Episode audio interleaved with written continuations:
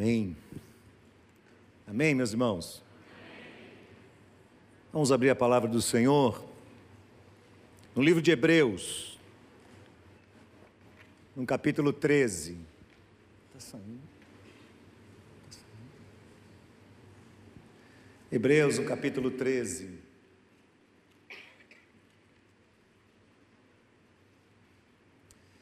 Vamos ler esse trecho da palavra do Senhor a partir do verso 7 até o verso 17.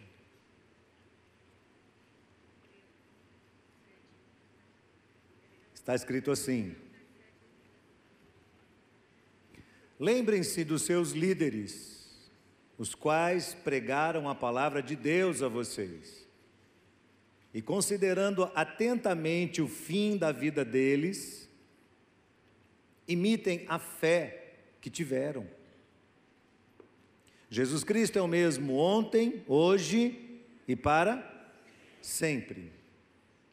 Não se deixem levar por doutrinas diferentes, estranhas, porque o que vale é ter o coração confirmado com graça, não com alimentos que nunca trouxeram proveito aos que se preocupam com isso. Temos um altar do qual ministram no tabernáculo, do, do qual os que ministram no tabernáculo não têm direito de comer. Pois aqueles animais cujo sangue é trazido pelo sumo sacerdote para dentro do santo dos santos como sacrifício pelo pecado, tem o corpo queimado fora do acampamento. Por isso também Jesus, para santificar o povo pelo seu próprio sangue, sofreu fora da cidade.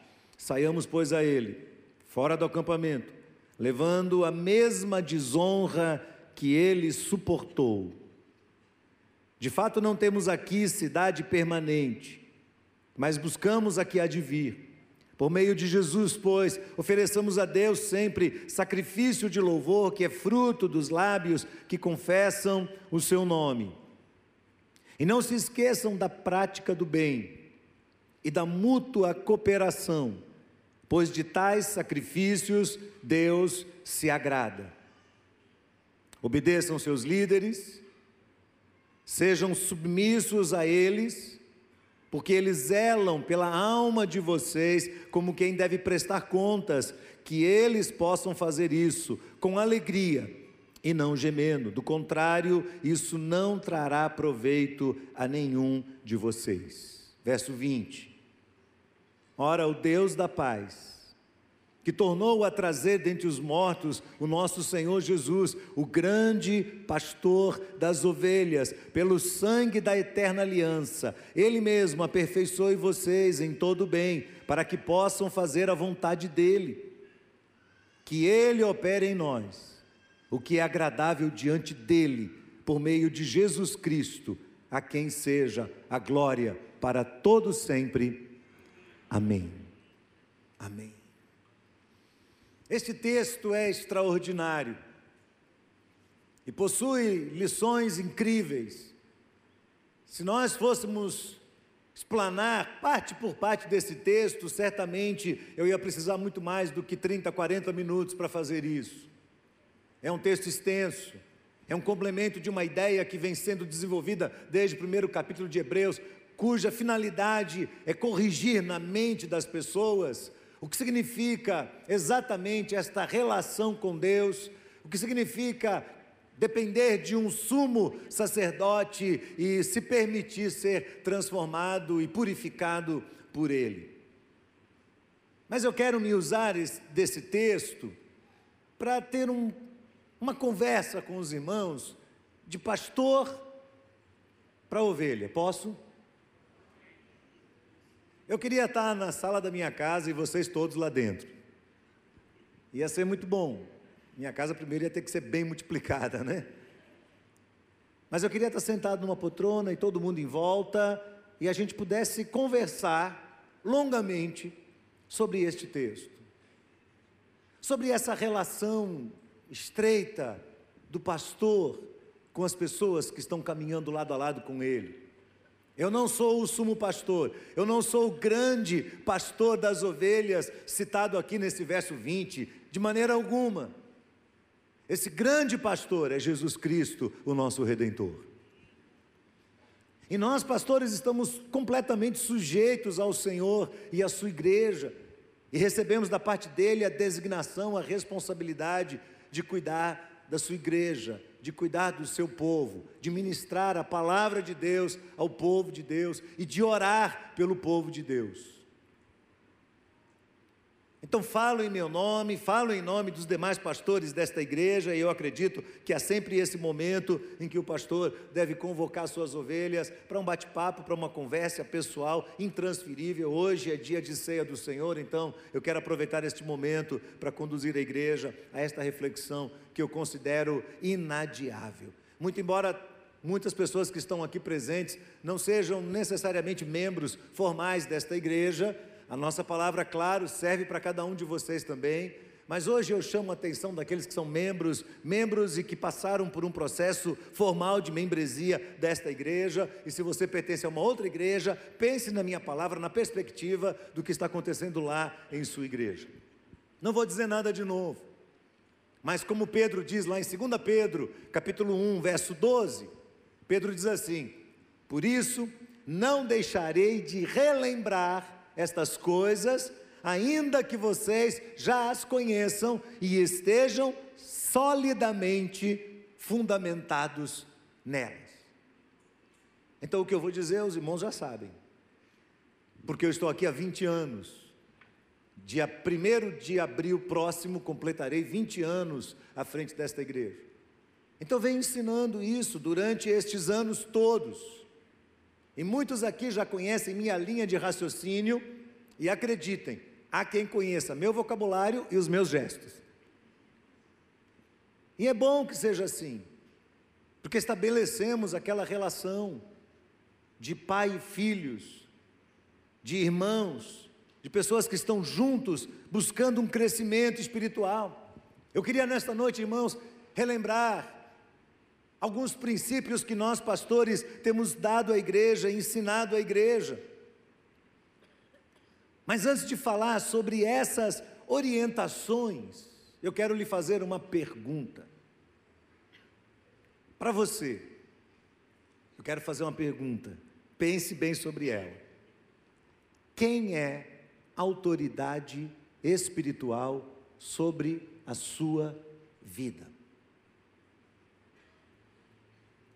Quem é que tem da parte de Deus autoridade espiritual para confrontar você, para exortar você, para corrigir você e, se necessário for, para disciplinar você?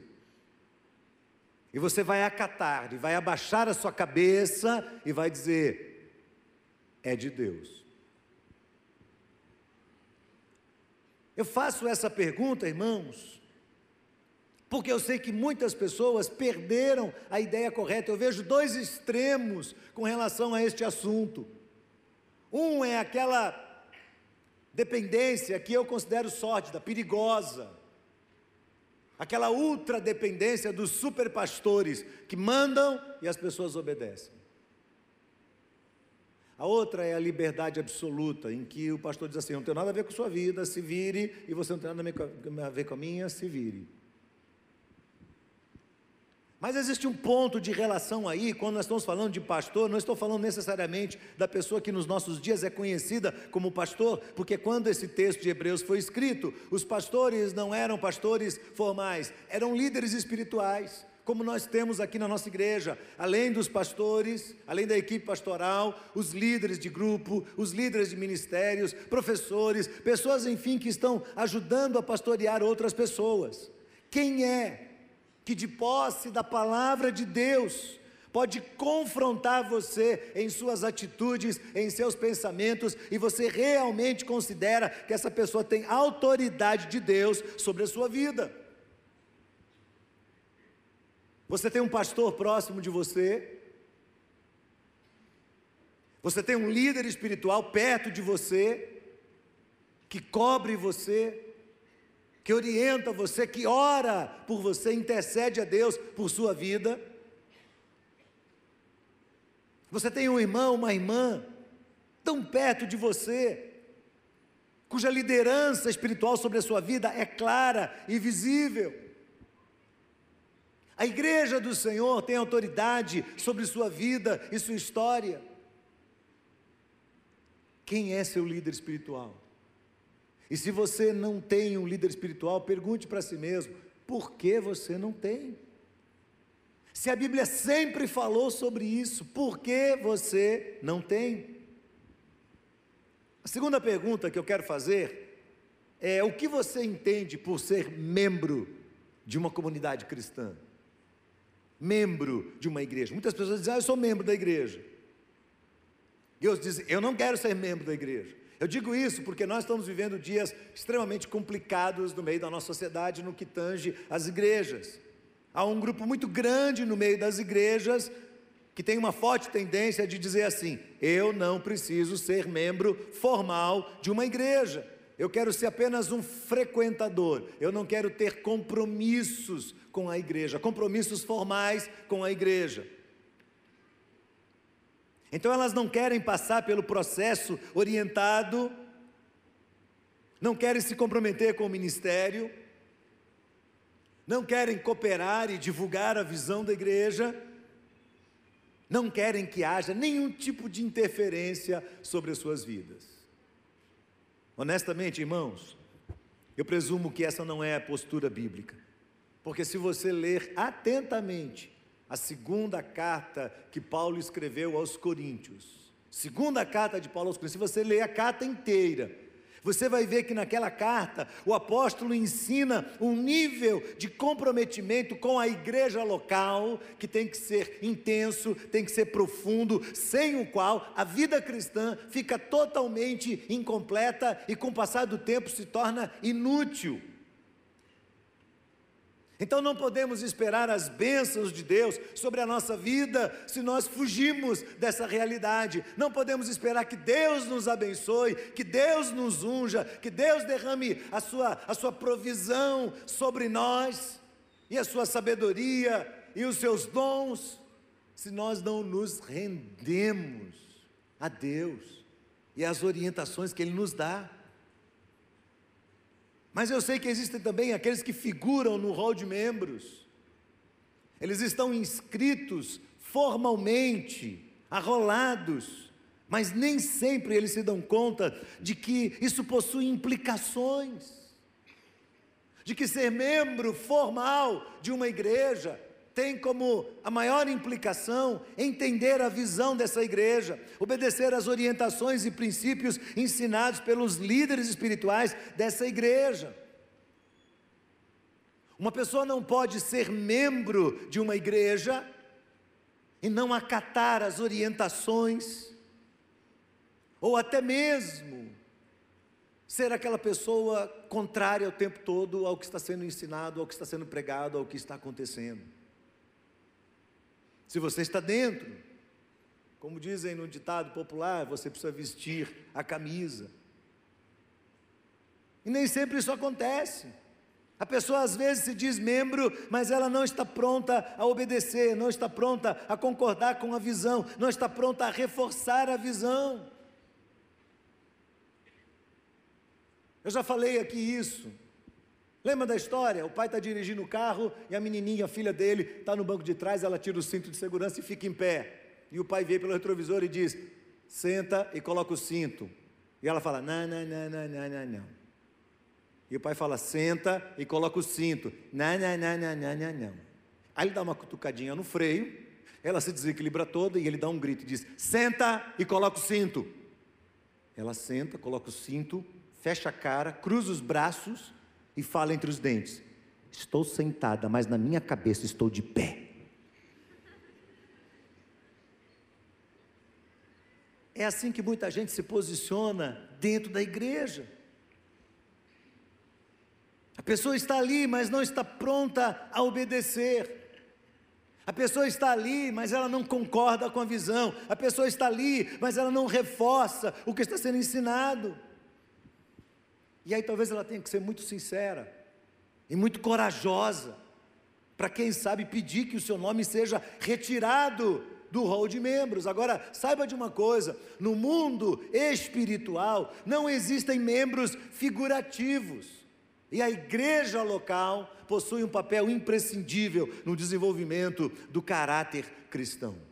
Ora, eu sei que na cabeça de muitos aí está o seguinte pensamento: rol de membros não significa nada, é um controle meramente humano, e é mesmo, é de verdade.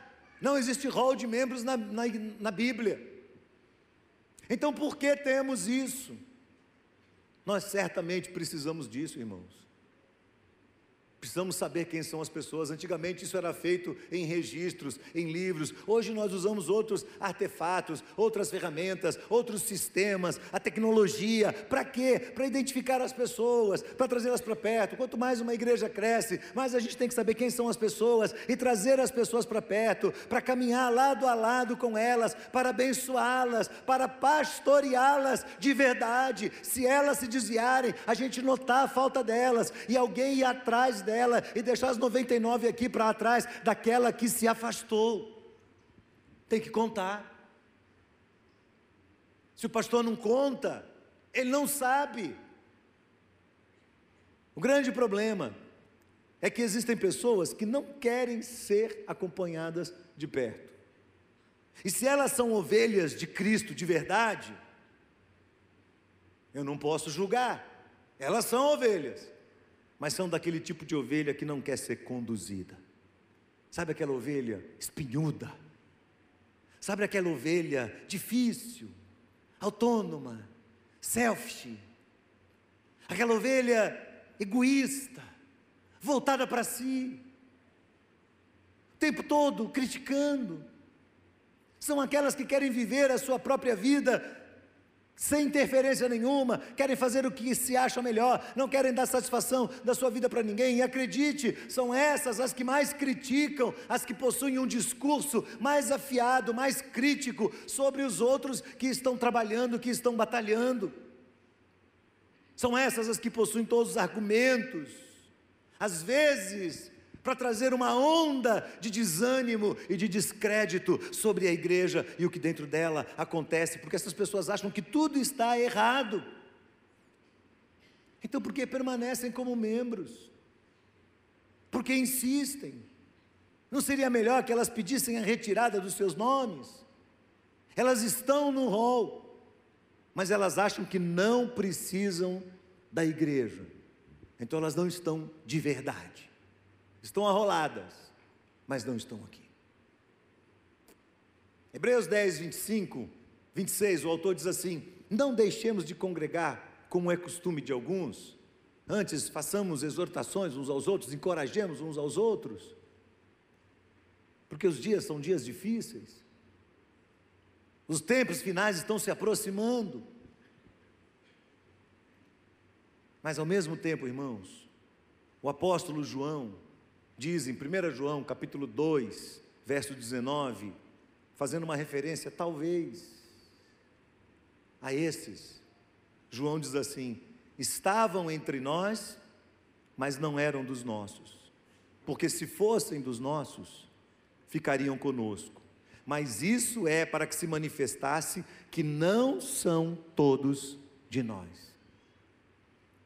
Eu não sei, eu tenho muito medo de passar uma faca, como alguns pastores fazem por aí. Porque na hora de você cortar, você pode cortar também quem não deveria ser cortado. As experiências que cada um passa e as decepções que cada um passa, cada um conhece. Mas eu queria dizer uma coisa para você: está na hora de você deixar suas decepções para trás e deixar Jesus conduzir o seu amanhã, conduzir a sua história, conduzir a sua vida. Porque se seu nome um dia foi inserido num rol de membro de uma igreja, essa provavelmente foi uma daquelas oportunidades que nós citamos aqui domingo passado, uma oportunidade dada por Deus, e a liderança da igreja se torna inteiramente responsável pela sua vida espiritual. E aí sim, isso é verdade bíblica. Nós, pastores, nós, líderes espirituais, temos consciência de que nós iremos responder a Deus pelas pessoas que Ele colocou próximas de nós para serem pastoreadas. Por isso, o autor de Hebreus diz nesse texto: obedeçam aos seus pastores, sejam submissos a eles, porque eles zelam pela alma de vocês como quem deve prestar contas, para que façam isso com alegria e não gemendo, porque isso não seria útil a vocês. Cabe aos líderes espirituais, cabe aos pastores orientarem a ética dos membros do corpo de Cristo Jesus. Algumas vezes isso é bem fácil, porque nós temos textos da palavra de Deus que são muito claros e que orientam a ética de um cristão e mostram claramente o que ele deve e o que ele não deve fazer. Novo, os Dez Mandamentos são um exemplo claro disso. Mas também existem assuntos difíceis, que têm a ver com ética que tem a ver com cultura, que tem a ver com costumes, que são tratados nas Escrituras, mas são faixas nebulosas. Eles não estão aparecendo ali de uma maneira tão clara. Eu estou convicto de que existem regras claras e de que existem outras regras e orientações que ficarão sob a responsabilidade dos líderes de cada geração na preservação da fé, na ética, nos bons costumes cristãos. Por quê? Nós queremos que isso se perca. Eu queria fazer uma pergunta para você, me responda, por favor. Você gostaria que toda a cultura cristã deixasse de existir? Você gostaria de criar os seus filhos no meio do neoliberalismo? Você gostaria que nós abríssemos a guarda e que tudo fosse permitido ser feito. Você gostaria que a rebelião e o caos predominassem na sociedade de tal maneira que nós voltássemos lá à época dos juízes, em que cada um fazia o que queria, conforme achava melhor, porque não havia rei em Israel. E Deus levanta juízes, homens e mulheres, como Débora, por exemplo. Deus os levanta para orientar a ética do povo. E você vai ver uma repetição ali, quase que comum, durante todo o livro, dizendo quando as pessoas obedeciam esses juízes, homens e mulheres, que eram tementes ao Senhor e faziam o que eles eh, orientavam que fosse feito, então o povo crescia, o povo se fortalecia, o povo prosperava e tinha paz por 60, por 80 anos. Mas depois desse tempo, voltavam a se rebelar contra Deus. E quando se rebelavam contra Deus, se rebelavam também contra as autoridades instituídas por Deus. E quando se rebelavam contra as autoridades instituídas por Deus, o povo descia a ladeira abaixo, em todos os aspectos emocionais, espirituais, físicos, financeiros. Era um caos absoluto. E o povo sofria e se entregava na mão dos seus inimigos. Eu tenho certeza que você não quer isso.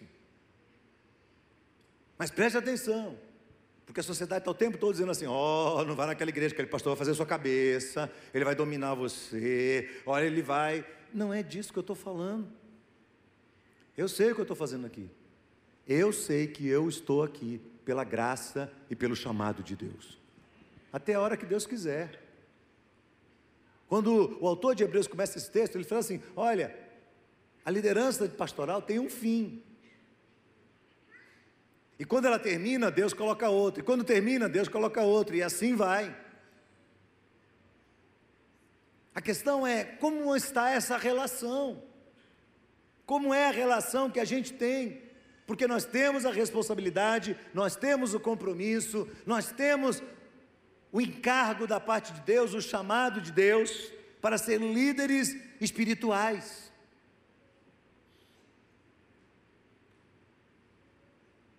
Então, irmãos, preste atenção. Quando o que a Bíblia orienta é claro, vamos seguir o que a Bíblia está orientando de maneira clara. Mas quando a Bíblia não for tão clara assim, alguns aspectos que a gente vai discutir aqui daqui para frente, lembre-se que nós vamos ter que assumir como líderes, nós cristãos, vamos ter que assumir essa responsabilidade. Nós, pastores, teremos que assumir essa responsabilidade. Debaixo do critério que Paulo escreve em 1 Coríntios capítulo 6, verso 12. Paulo diz assim: Todas as coisas me são lícitas, mas nem todas convêm.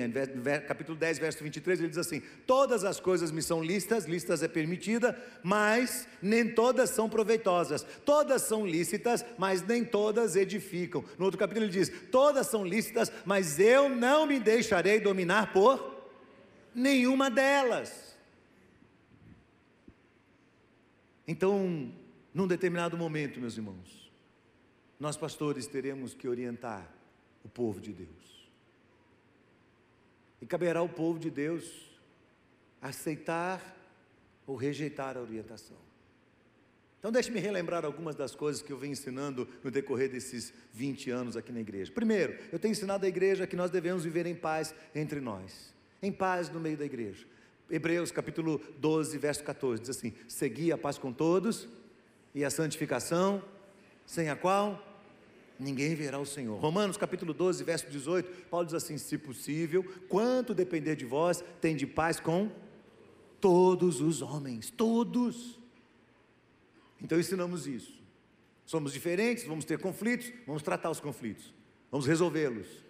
Vamos entrar numa sala e só vamos sair daquela sala depois que a situação estiver resolvida. Não guarde mágoa no seu coração. Não seja um veículo de maledicência, de intrigas, de disputas, de mágoas não tratadas, de, de controvérsia, de alguém que está ali o tempo todo brigando, achando ruim, criando caos, criando problema. Paulo escreve assim, 2 Coríntios capítulo 11, verso 16, Paulo escreve assim: Mas se alguém quiser ser contencioso, nós não temos esse costume, e nem as igrejas de Deus. Então temos que respeitar as diferenças uns dos outros e quando tivermos conflitos, temos que tratar esses conflitos pedindo que a paz de Deus norteie a vida dos cristãos no meio da igreja. Segundo, nunca divida a igreja de Jesus. Vou repetir isso bem claro. Nunca seja um elemento divisor da igreja de Jesus. Jesus disse que uma casa dividida contra si mesma não subsiste.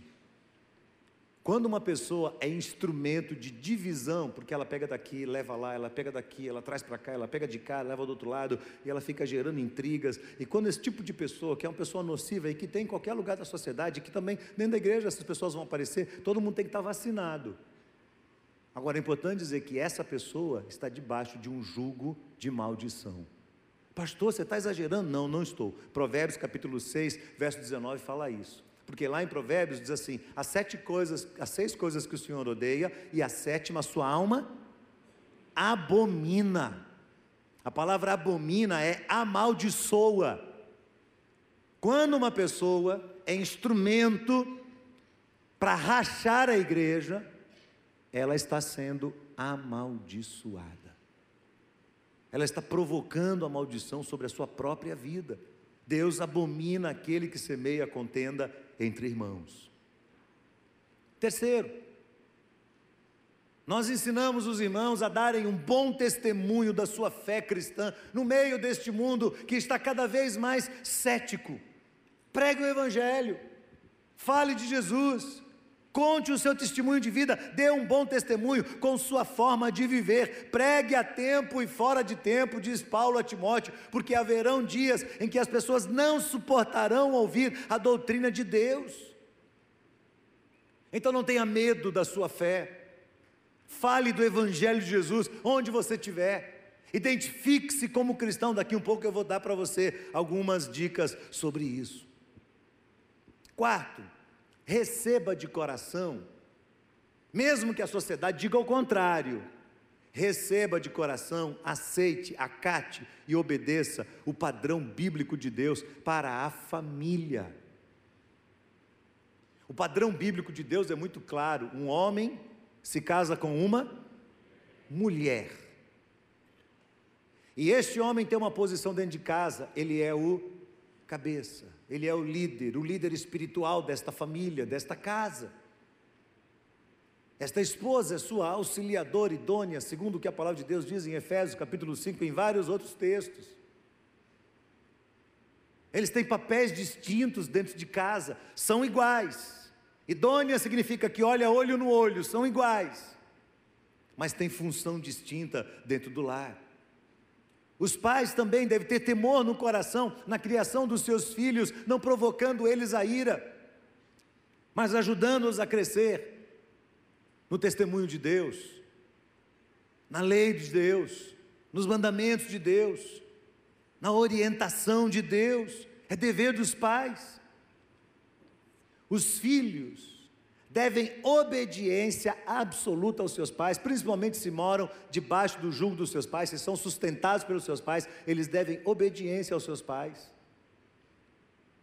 E sempre, em toda a vida, filhos devem honrar os seus pais, para que os seus dias sejam prolongados. O padrão do casamento cristão tem que ser elevado. O padrão do casamento tem que ser em alto estilo. Nós ensinamos aqui nesta igreja que o divórcio não é algo aceitável ao cristão. É dolorido. E por vezes a gente tem que tratar situações aqui dentro. E cada situação é uma situação diferente. E eu não estou aqui em nenhum momento desmerecendo as pessoas que aqui estão e que sofreram essa experiência, especialmente se foram vitimizadas. Muito embora, irmãos, em todo divórcio, nem sempre a culpa é 100% do outro, não é verdade? Às vezes não é 50% e 50%, mas é 49% e 51%.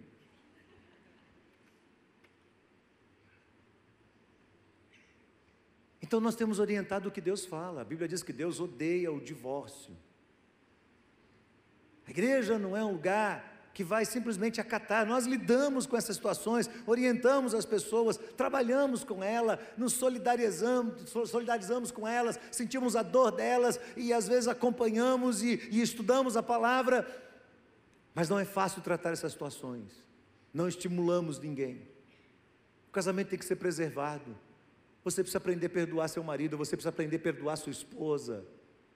Vocês precisam tratar as diferenças com temor diante de Deus. Ah, mas ele me traiu, ela me traiu, é verdade, algumas vezes acontece, mas até mesmo em situações extremas, o perdão pode ajudar esse casal a novamente refazer a sua vida debaixo da graça de Deus. Afinal de contas, todos nós fomos perdoados por Jesus. Então temos ensinado isso.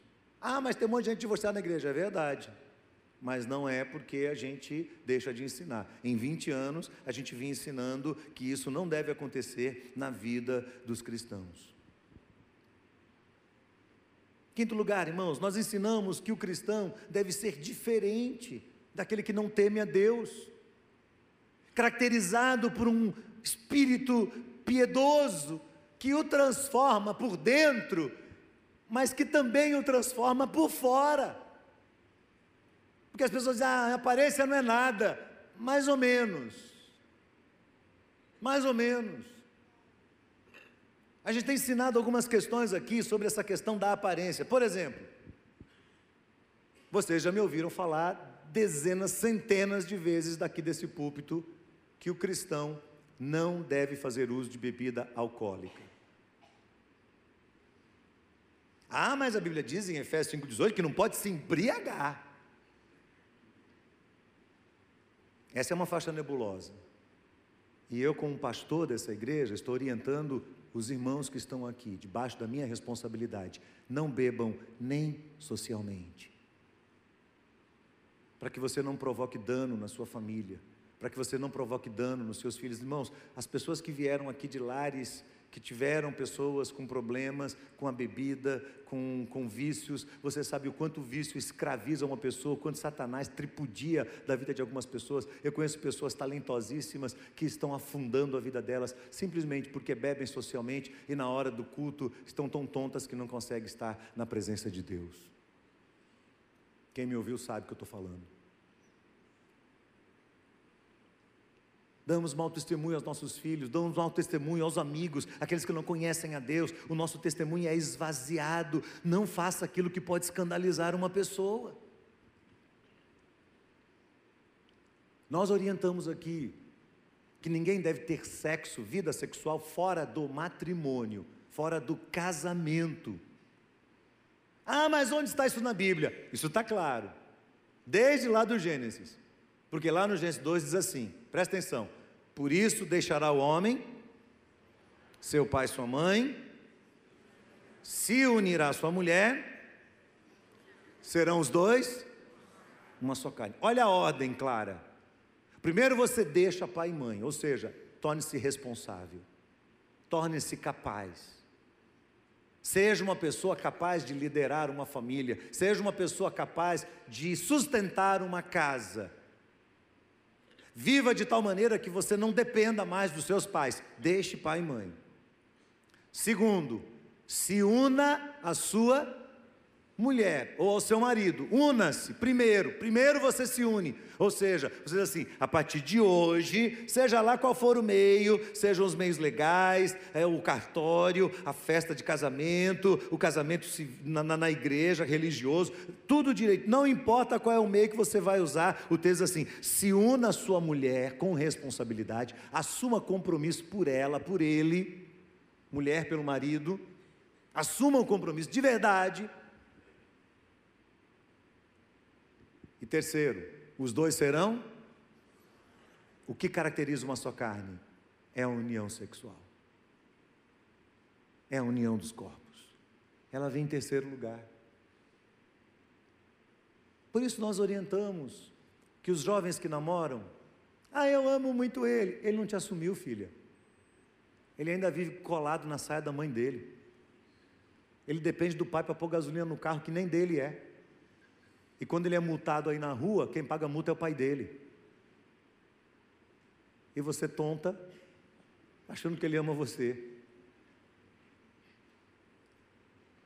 Eu sei que falando isso daqui, parece, poxa, mas o pastor está sendo duro demais. Não, irmãos, eu estou ensinando o que a palavra de Deus diz. Sexo, se você é casado fora do casamento, a Bíblia diz que é adultério. E se você não é casado, é solteiro, a Bíblia diz que é fornicação. Então vocês, jovens e adultos, solteiros e casados, nós somos chamados a viver em pureza moral diante de Deus. Posso continuar? O ficar, os jovens e adolescentes aí. Aliás, ficar já é um termo antigo. Como uma coisa fica antiga fácil, não é? O novo termo é crush. Aí você sabe por que os adolescentes estão rindo? Por causa do meu sotaque. O que eles não sabem é que crush vem de crush, que em inglês significa esmagar, é o sinônimo de squeeze, espremer, esmagar. E o crush adquiriu aqui no Brasil a designação de uma paixão súbita que arrebata e que faz com que você cometa loucuras. Mas diante do caráter responsável que evoca uma união da palavra de Deus, o crush é uma atitude selfish, onde você experimenta o prazer, mas não exerce a responsabilidade, onde um se utiliza do outro para o seu próprio benefício, mas não se doa, não se responsabiliza, não assume com inteireza de coração as implicações de uma vida a dois. É brincadeira a vida a dois, irmãos. É algo que tem que ser protegido, trabalhado dia após dia. Leva anos para você se adaptar a uma pessoa e viver em paz ao lado dela. Se nós entendemos isso, até que vamos dizer que a ministra Damares tem razão, ela não está tão errada assim. Porque as coisas começam quando a sociedade diz não ao princípio moral e sim a um liberalismo. Então as crianças são jogadas para esse tipo de relação desde cedo, sem uma conversa, sem uma orientação, sem clareza da parte dos pais. Outra coisa que nós ensinamos nós ensinamos que cristãos, em sua vida financeira, não devem possuir dívidas. O nome de um cristão não pode estar sujo na praça. Ele não pode ser uma pessoa que por onde vai, os credores estão atrás. Se o seu nome é consultado no SPC, Serasa ou na justiça, ele tem que estar limpo, porque a palavra de Deus diz: mais vale o bom nome do que as muitas riquezas. Mais vale o bom nome, nome limpo na praça. E Paulo diz assim: a ninguém devais coisa alguma, a não ser o amor. Romanos capítulo 13, verso 8. Se você tiver uma dívida, a sua dívida tem que ser amor, apenas. Não deva nada a ninguém, absolutamente nada. Você pegou alguma coisa emprestado? Devolva. Uma vez eu preguei e não sei o que foi que aconteceu, não foi revelação do céu, não. Eu falei assim: sabe, irmão, esse negócio de o pessoal emprestar potinho de tapauera um para o outro e tal, e depois não devolve. No domingo seguinte aconteceu uma revolução na igreja foi um tal de potinho de gente com sacola. Mas às vezes a gente não se torna responsável o suficiente para tomar algo de alguém. O bom seria não tomar. Não deva nada a ninguém. Mas se tomar, devolver. E devolver no prazo certo. E cumprir os compromissos. E ser responsável nos contratos. Assim é o testemunho de um cristão. Limpe o seu nome. 2020 é o ano em que eu não vou comer fora, mas vou limpar meu nome. Olha que coisa boa. Eu não vou comer na rua, mas eu vou limpar o meu nome, em nome de Jesus. Ensinamos os irmãos o bom senso no uso das redes sociais. Está aí, é uma boa forma de você evangelizar. Paulo diz assim em Efésios, capítulo 4, verso 29: Não saia da boca de vocês nenhuma palavra torpe. O que significa torpe? Podre, inútil, desnecessária, um palavrão. Não sai da sua boca. Ah, mas eu estou em casa. Não sai da sua boca. Não dê ousadia a Satanás em sua vida. Às vezes em casa a gente baixa a guarda, não é? E Satanás tripudia dentro da nossa casa, porque os filhos vão aprendendo isso. Há um tempo atrás, eu tive que chamar alguns adolescentes aqui da igreja e falar: Ei, peraí, que é isso? Não, tio, não é palavrão, não. Como não é? Lá em casa, meu pai e minha mãe falam. Vem de casa. A orientação dada. Vem de casa.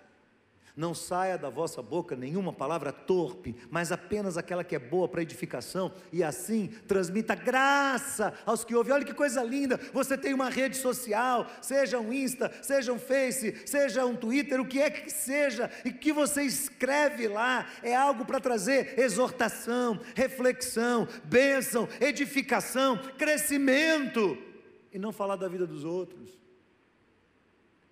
E não usar um palavreado baixo, que as pessoas vão olhar e vão dizer: poxa, os crentes hoje estão modernos. Moderno porque fala palavrão? Que crente é esse? Não saia da sua boca nenhuma palavra torpe, use bem, tenha um testemunho aceitável nas suas redes sociais, pregue o Evangelho, fale da sua fé, comunique o que Deus tem falado ao seu coração, edifique pessoas. Ensinamos aqui que os cristãos não devem participar da roda daqueles que não temem a Deus. Ah, você está dizendo que eu não tenho que ter amigos que não são cristãos? Não, não estou dizendo isso. Estou dizendo para você o que a palavra de Deus diz no Salmo 1: Bem-aventurado é o homem que não anda segundo o conselho dos ímpios, nem se detém Sabe aquele cara que chega, entra e fica, e ali ele aprende, nem se detém no caminho dos pecadores, nem se assenta na roda dos escarnecedores. Quem são seus melhores amigos? Quem são aqueles que mais influenciam sua cabeça? Por isso o cristão tem que saber por onde ele anda. E se o caminho dele é o caminho dos bailes, dos shows, das baladas e festas da vida, então pode ter certeza, sua fé vai ser comprometida. Nós ensinamos isso. Eu vi ontem boa parte do Descende Brasil. Fiquei encantado, irmãos. Fiquei encantado. A união do povo de Deus, mais de 130, 140 mil jovens reunidos em três estádios, dois em São Paulo e um em Brasília. Doze horas de programação, de adoração, de louvor, a coisa linda. Você vê ali no estádio Morumbi, aquele monte de jovens nas galerias e tomando todo o campo, ali adorando a Deus, debaixo do sol, sem água ouvindo a palavra de Deus. Ah, mas pastor, aconteceu isso, aquilo. Eu sei, nós temos diferenças entre as denominações, mas pelo amor de Deus, as diferenças ficam para trás quando a gente vê o povo de Deus se unindo para adorar a Deus. No meio de uma nação incrédula como o Brasil, é incrédulo. No meio de uma nação onde existe uma disputa nas regiões celestiais de atenção, como é que está acontecendo agora aqui no Imbuí. Você entende o que eu estou falando? Sim ou não? Há uma batalha espiritual muito grande ao redor de nós. Demônios disputando nossa atenção. Demônios tentando nos distrair para que a gente não concentre o coração na palavra de Deus e na adoração a Deus. Por isso eu disse domingo passado, não assista programa do tipo BBB Brasil. A Fazenda. Pelo amor de Deus, se aquilo fosse uma fazenda, não vá.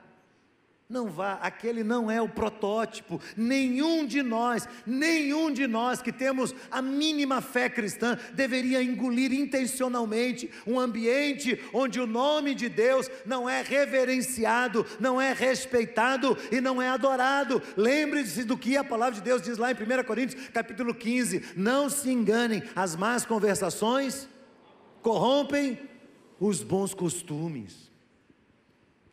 Ensinamos sobre as vestimentas, como você se porta por fora, é. E o que dizemos sobre isso? Que o crente tem que ser uma pessoa discreta. A discrição é algo muito importante. Por isso ensinamos as pessoas a fugirem dos modismos que descaracterizam aquilo que nós somos de verdade. Ouça o que eu vou lhe dizer, meu querido. Você é obra da mão de Deus. Deus fez você como você é. Isso significa que você não precisa mudar drasticamente aquilo que Deus mesmo construiu. A palavra do Senhor diz: os meus olhos, o Senhor diz, os meus olhos viram a substância ainda informe, e no livro dele foram escritos todos os nossos dias, todos eles, quando nenhum deles havia ainda. E o salmista explode de alegria e diz: Quão maravilhosos são os teus feitos, Senhor. Está falando dele. Talvez Davi, naquele momento, olhasse para suas sardas, para o seu cabelo ruivo, e antes de dizer que o cabelo dele era feio, ou que as manchas no rosto ele não gostava delas, ele lembrou-se que ele era a obra de Deus, e ele se alegrou na presença do Senhor. Ele disse: Senhor, muito obrigado pelo que eu sou, obrigado pelo que eu sou. Por que, que é tão difícil para você aceitar e amar aquilo que Deus fez? Lembre-se, meu querido, que ao mesmo tempo que a palavra de Deus diz que nós, que Deus olha o interior e não a aparência, a palavra também diz que nós devemos fugir da aparência do mal. Então é importante cuidar do lado externo, sim. É importante cuidar do nosso exterior, sim. E através dele, dar um bom testemunho para a glória de Deus. Ensinamos os irmãos a não participarem de movimentos de militância que instigam ódio, que instigam guerra, que instigam conflitos entre etnias rebelião contra autoridades estabelecidas por Deus. Não devemos, ensinamos aqui. Esses 20 anos eu vim ensinando essa igreja o que a, a, palavra de Deus diz lá em Romanos, capítulo 14, 15. Você precisa respeitar as autoridades instituídas por Deus. Ensinamos isso. Que os cristãos não devem participar de movimentos que fomentam dissensões e divisão e que concentram o seu pensamento de uma forma egoísta apenas na sua própria tribo. O nome disso é particularismo identitário. Pesquise sobre isso. Você vai entender o que eu estou falando. Ao contrário, o cristão deve ser uma pessoa generosa e trabalhar a favor de toda e qualquer pessoa que se sentir injustiçada, que se sentir maltratada, que se sentir carente, e nunca ser apenas um militante do seu próprio nariz. Temos ensinado essa igreja que devemos aproveitar bem os recursos de Deus para o nosso crescimento espiritual. Quais são esses recursos? A adoração, o culto, por isso, Hebreus 9, 26, 10, 26 diz: Não deixe de congregar. É interessante porque ele está falando de entrar no Santos dos Santos e de repente ele fala da congregação como um papel tão importante para nos colocar em conexão com Deus. O ensino bíblico através da escola dominical, dos grupos de estudo bíblico, dos grupos que estudam teologia. Vamos nos aprofundar na Bíblia, vamos conhecer mais a palavra de Deus, vamos estudar os pontos nebulosos e difíceis, vamos encará-los, vamos entender a nossa sociedade a partir do que a palavra ensina. Vamos viver em comunhão. Por isso temos pequenos grupos. Pequenos grupos são muito importantes para isso. Sabe, os nossos gabinetes pastorais são muito movimentados durante a semana. Todos nós recebemos pessoas para atender nos gabinetes. E as nossas secretárias aqui na igreja estão orientadas da seguinte forma: quando alguém ligar dizendo que quer marcar com o pastor, faça uma pergunta. Qual é a pergunta? Qual é o seu pequeno grupo? Então, se elas disserem para você, não fica brava com elas, não. Foi eu que pedi que elas fizessem isso. Qual o seu pequeno grupo? E pasme, a maioria das pessoas que vão parar no gabinete, responda: não tem pequeno grupo. Porque não são tratadas semanalmente não são tratadas na sua alma, não são confrontadas umas com as outras, não abençoam, não são abençoadas, não oram, ninguém ora por elas, elas começam a viver uma vida cristã solitária, distante, e os problemas vão se agravando, vão sendo um peso. Não faça isso. Você tem irmãos e irmãs que podem amar você e conviver com você e orar por você e te ajudar a vencer os seus problemas, mas para isso você precisa estar congregando junto desses irmãos. E o serviço cristão?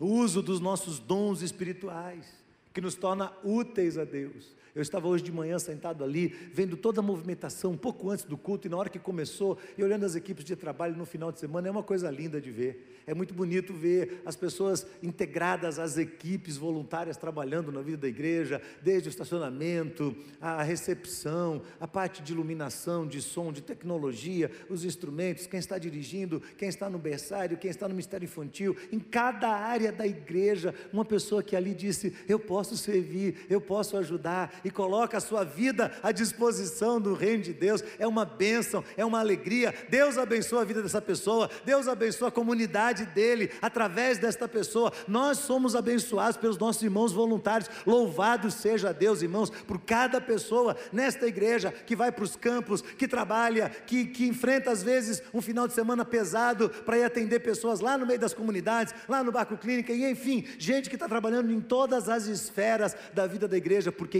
entendeu que o serviço cristão é uma forma de honrar a Deus. Se somos servos de Deus, não existe como ser servo de Deus se nós não servimos pessoas também.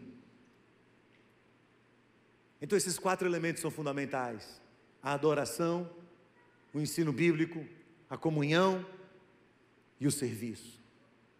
Por isso, nós temos o culto, temos o ensino bíblico, a escola bíblica, temos os pequenos grupos, temos os ministérios da igreja.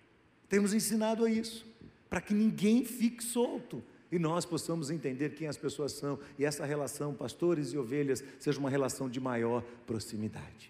Amém, meus irmãos? Você está entendendo o que Deus está falando hoje?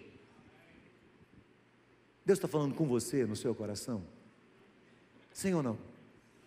Eu tenho certeza que depois da minha palavra vai haver alguém que vai dizer assim: Eu não concordo. É um direito seu não concordar com o que eu estou falando aqui.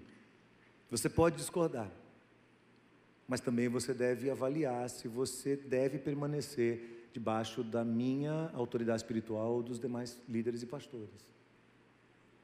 Porque, irmãos, para nós pastores, líderes, nós não podemos ser espiritualmente responsáveis por quem não quer ser pastoreado. Agora, o meu papel é ensinar. O meu papel é vir aqui e pregar a palavra de Deus. Mas eu também tenho certeza que depois da minha palavra de hoje, muitos irmãos irão aprumar ainda mais as suas vidas mediante a seriedade, o compromisso cristão que eles têm, compreendendo que está debaixo de cuidado espiritual é um grande privilégio, é uma bênção, é uma dádiva de Deus para a sua vida e a sua história, e é isso que nós queremos, irmãos. Nós queremos a bênção do Senhor sendo derramada sobre nós como o orvalho do irmão, nós queremos a bênção do Senhor sendo derramada sobre nós como óleo que ungiu a cabeça de Arão e a sua barba. Então, que o nosso Deus nos dê temor, um santo temor no coração, que o nosso Deus nos dê graça, que o nosso Deus nos dê paixão por Ele e pela Sua palavra, que o nosso Deus faça com que nós sejamos pessoas que respeitam as, as autoridades espirituais instituídas por Ele sobre a nossa vida, que nós possamos amar uns aos outros e que nós possamos ter fé e obediência às Escrituras Sagradas, em nome de Jesus. Eu quero chamar aqui à frente os pastores e líderes da nossa igreja, que são líderes pastores também, líderes de pequenos grupos, líderes de ministérios, líderes que estão ajudando a pastorear o povo de Deus no decorrer de todo um ano. Eu quero que eles venham aqui à frente para que nós possamos participar neste momento da ceia do Senhor. Enquanto eles estão vindo, eu queria que você abaixasse sua cabeça e fechasse seus olhos. A ceia é um momento de restauração restauração da nossa comunhão com Deus, restauração dos nossos relacionamentos, restauração da nossa condição como cristão, restauração da nossa relação com a palavra de Deus. Então eu quero desafiar você nesse momento a colocar diante de Deus o seu coração. Confesse ao Senhor ao Senhor os seus pecados. De tudo que você ouviu hoje aqui, o que precisa ser corrigido? O que, é que precisa ser trabalhado na sua vida? Você é uma pessoa humilde? Pergunte para Deus: Senhor, eu sou humilde. Ore aí, não olhe para mim agora não. Fale com o seu Deus.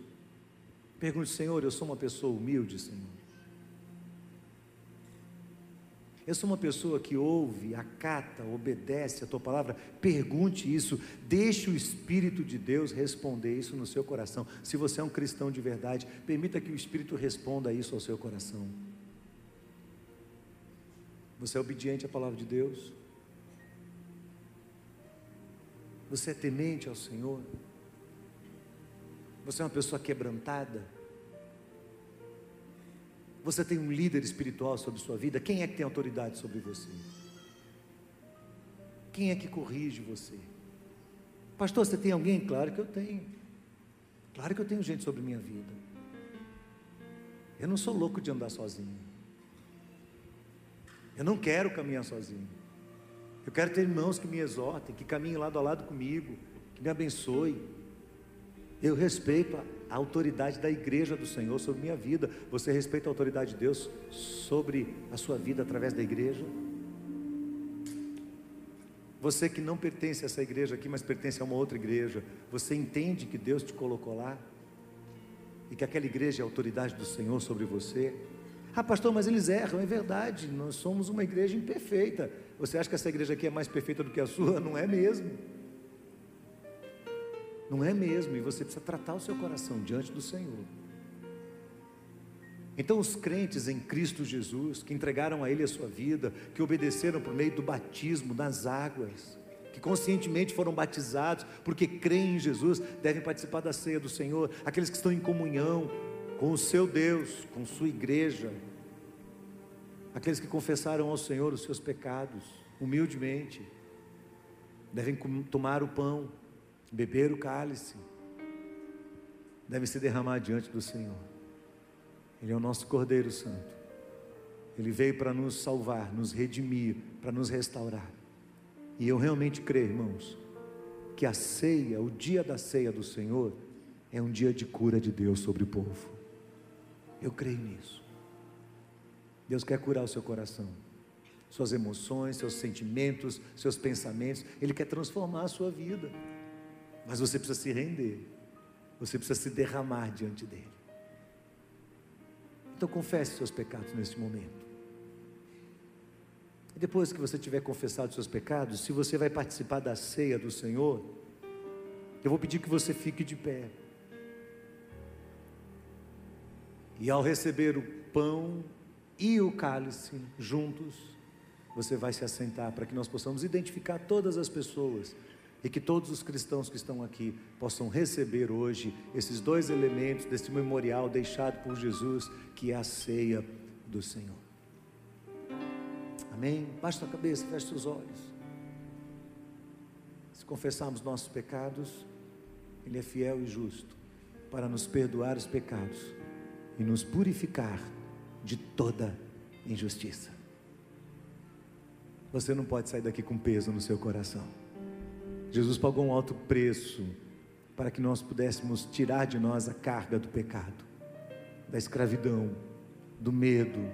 Essas coisas foram crucificadas com Cristo Jesus.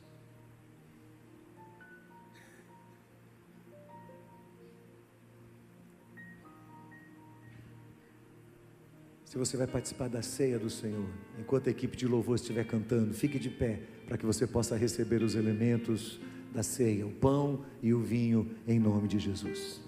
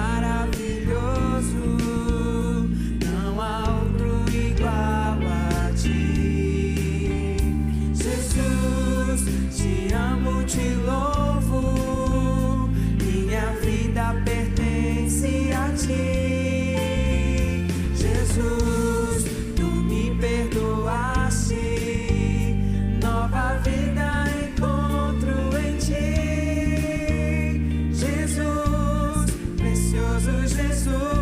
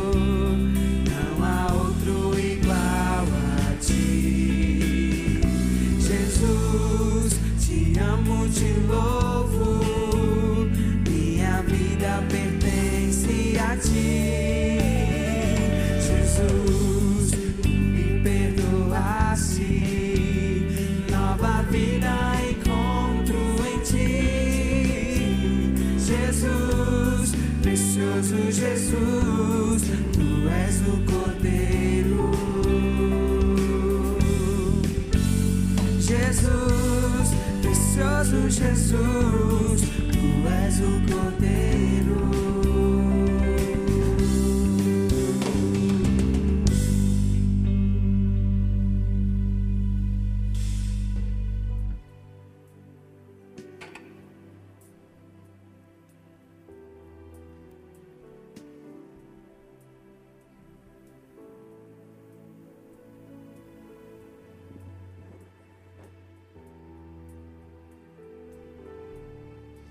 Eu recebi do Senhor o que também vos entreguei.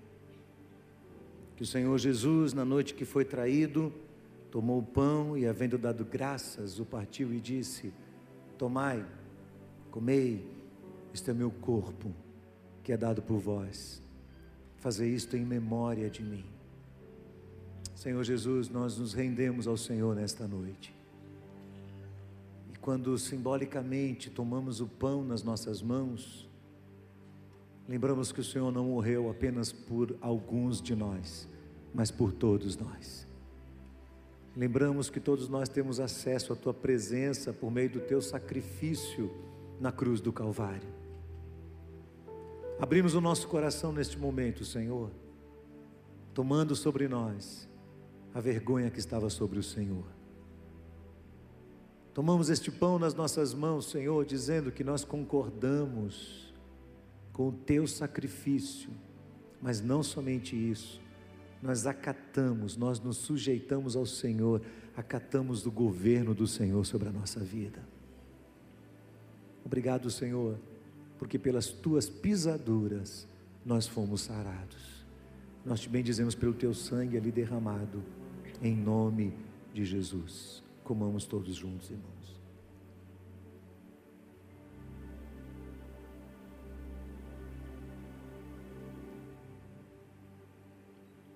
Semelhantemente, depois de ter ceado, o Senhor tomou o cálice, dizendo: Bebei dele todos, este é o cálice da nova aliança no meu sangue. Fazer isso todas as vezes que beberdes, porque todas as vezes que comerdes o pão e beberdes do cálice, anunciais a morte do Senhor até que ele venha. Ora, se andarmos na luz, como ele está na luz, temos comunhão uns com os outros. E o sangue de Jesus, o seu Filho, nos purifica de todo pecado. Vamos tomar todos juntos, irmãos.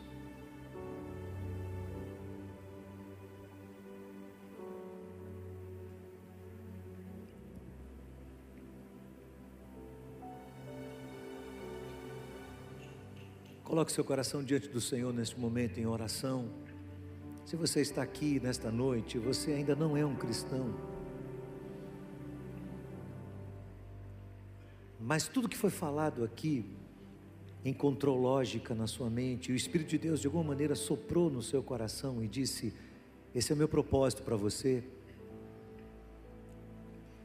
Eu queria desafiar você no final deste culto a vir aqui à frente, a procurar um dos pastores aqui, um dos líderes que vão permanecer aqui à frente, e nós queremos orar com você. A decisão mais importante da sua vida é entregar o seu coração nas mãos de Jesus. E você não pode sair deste lugar hoje sem entregar a sua vida a Cristo. Porque o Senhor quer ter comunhão com você. Ele quer transformar o seu coração. Talvez você diga assim, mas eu não compreendo, eu não aceito a palavra de Deus. Mas se o Espírito tocou em você, e de alguma maneira testificou dentro de você que essa é a verdade de Deus para a sua vida, o meu conselho para você é: não saia daqui hoje sem entregar o seu coração nas mãos de Jesus. Ele quer transformar você, Ele quer purificar você de todos os seus pecados, Ele quer trabalhar o seu coração.